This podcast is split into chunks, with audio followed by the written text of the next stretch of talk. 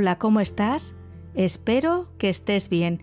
Te doy la bienvenida al podcast Al Hilo de la Vida, un espacio pensado y creado para mentes inquietas.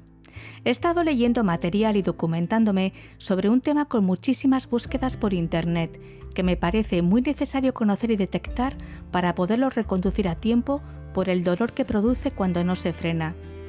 Desafortunadamente afecta a un montón de personas de todo el mundo, dejando la autoestima en números rojos. Me estoy refiriendo a la dependencia emocional versus el amor sano y alejado de lo tóxico. En este episodio te aproximaré a este concepto y lo haré contando también con el soporte de dos libros que he leído para preparar este contenido y que son complementarios entre sí. Se titulan Cuando amar demasiado es depender, de la psicóloga Silvia Congost, y Amar o depender, del doctor en psicología Walter Riso. Comenzaré por bajar a tierra este concepto de dependencia emocional, que está bastante consensuado entre profesionales de la materia, para posteriormente explicar qué síntomas y características lo definen y terminar con herramientas concretas para poderlo superar.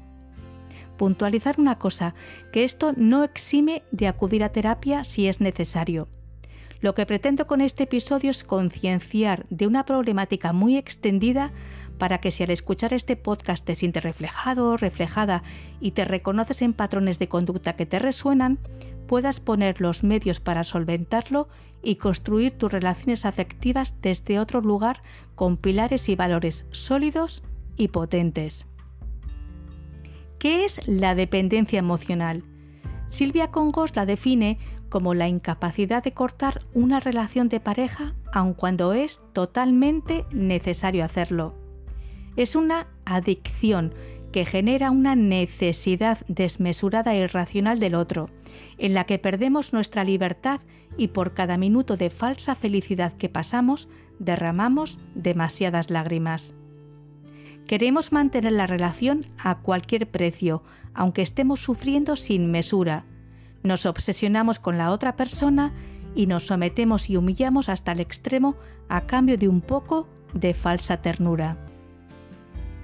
De hecho, las personas dependientes encajan en la teoría del apego, que por cierto hice un podcast hace poco tiempo sobre ello, dentro del tipo ansioso, que se caracteriza entre otras cosas por una marcada inseguridad y ansiedad ante la separación, fruto del miedo a la pérdida. La dependencia emocional es una dependencia psicológica, donde se establecen unas dinámicas dañinas descompensadas y desproporcionadas para satisfacer las necesidades de afecto y que acaban por perforar y por hundir a la persona dependiente en un pozo de insatisfacción personal profundo, donde se ha perdido completamente y ha dejado en el camino, entre otros, su autorrespeto, su valía personal, su libertad, su autonomía y su autoamor. Presta atención a estos cuatro puntos que matiza la psicóloga Silvia Congost. 1. La otra persona no nos quiere y así nos lo dice o aunque no lo afirme claramente, nos lo demuestra con su manera de actuar y comportarse. Si mi pareja no me quiere lo veo, tengo que irme. 2.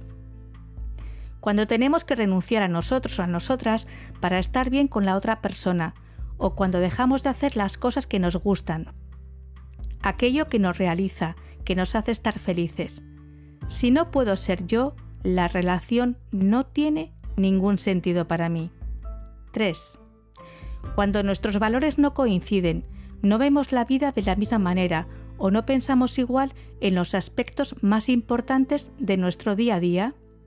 Si en el fondo no sé por qué estoy con él o con ella, es que no es la persona adecuada para mí. Y el cuarto punto, cuando hay maltrato psicológico, si nuestra pareja nos humilla, nos ningunea, nos falta respeto, nos menosprecia, nos manipula, nos controla, nos hace sentir cada día más inseguros, inseguras, etc. Es importante pedir ayuda para salir de esta situación cuanto antes. Walter Riso, por su parte, remarca lo siguiente.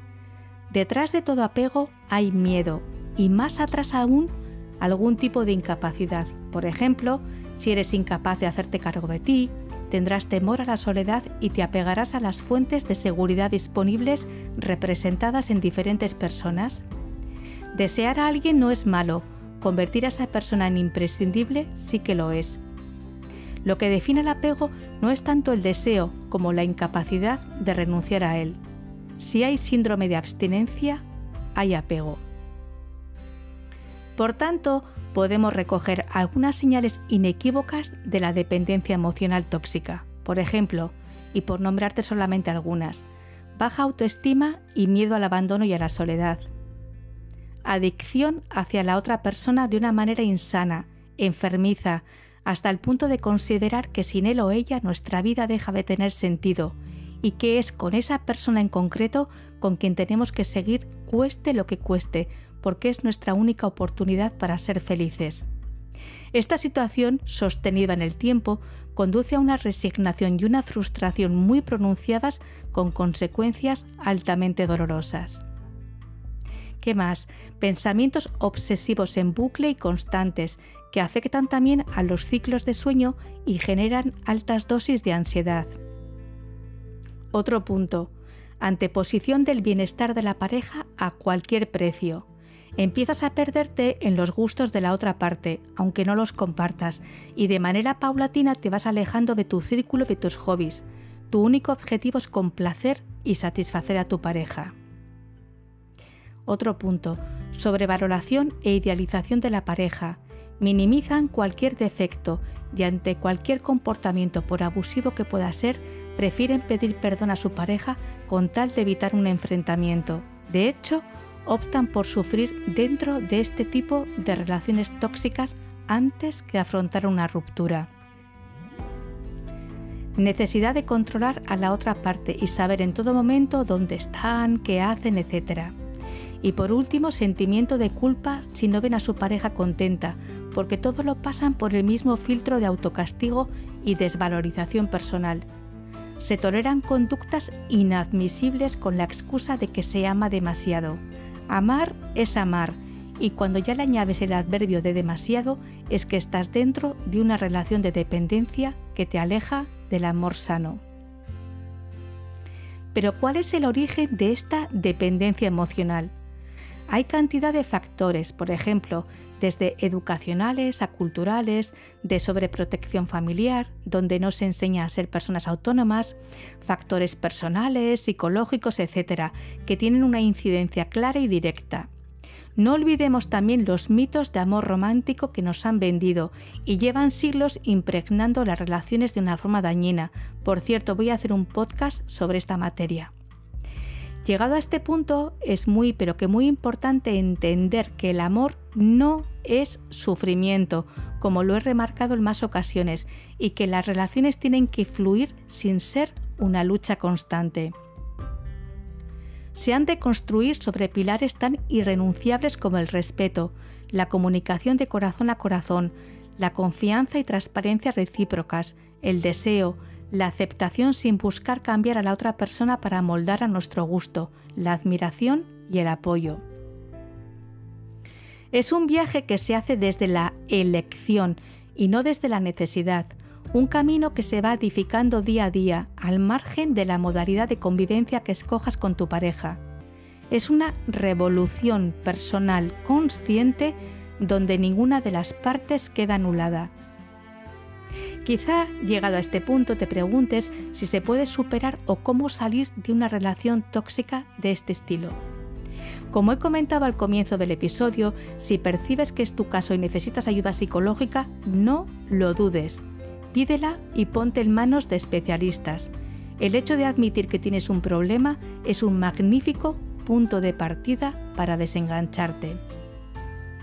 ¿Cómo se supera? ¿Es posible soltar y dejar la relación? Claro que sí, aunque se derramen muchas lágrimas, pero siempre será mucho menos angustioso que vivir dentro de una prisión emocional repleta de barrotes y de renuncias personales. La libertad es un valor indiscutible. Según la psicóloga Silvia Congos, da algunas pautas. Tomar conciencia de la situación, ya que esto es un acto de madurez y valentía. Preguntarte sinceramente cómo es tu relación contigo, con qué personas de tu alrededor sientes que renuncias a tu poder personal, qué tipo de personas son las que te cuadran en tu vida y para qué sigues con la relación. Buscar formas de aumentar la autoestima y aprender a abrazar la soledad. Pensar en lo sufrido. Controlar la mente. Elaborar un listado negativo de lo que no nos gusta de la otra persona o escribir un diario justo en el momento en el que estamos mal, ya que esto es muy terapéutico y ayuda a analizar patrones de conducta.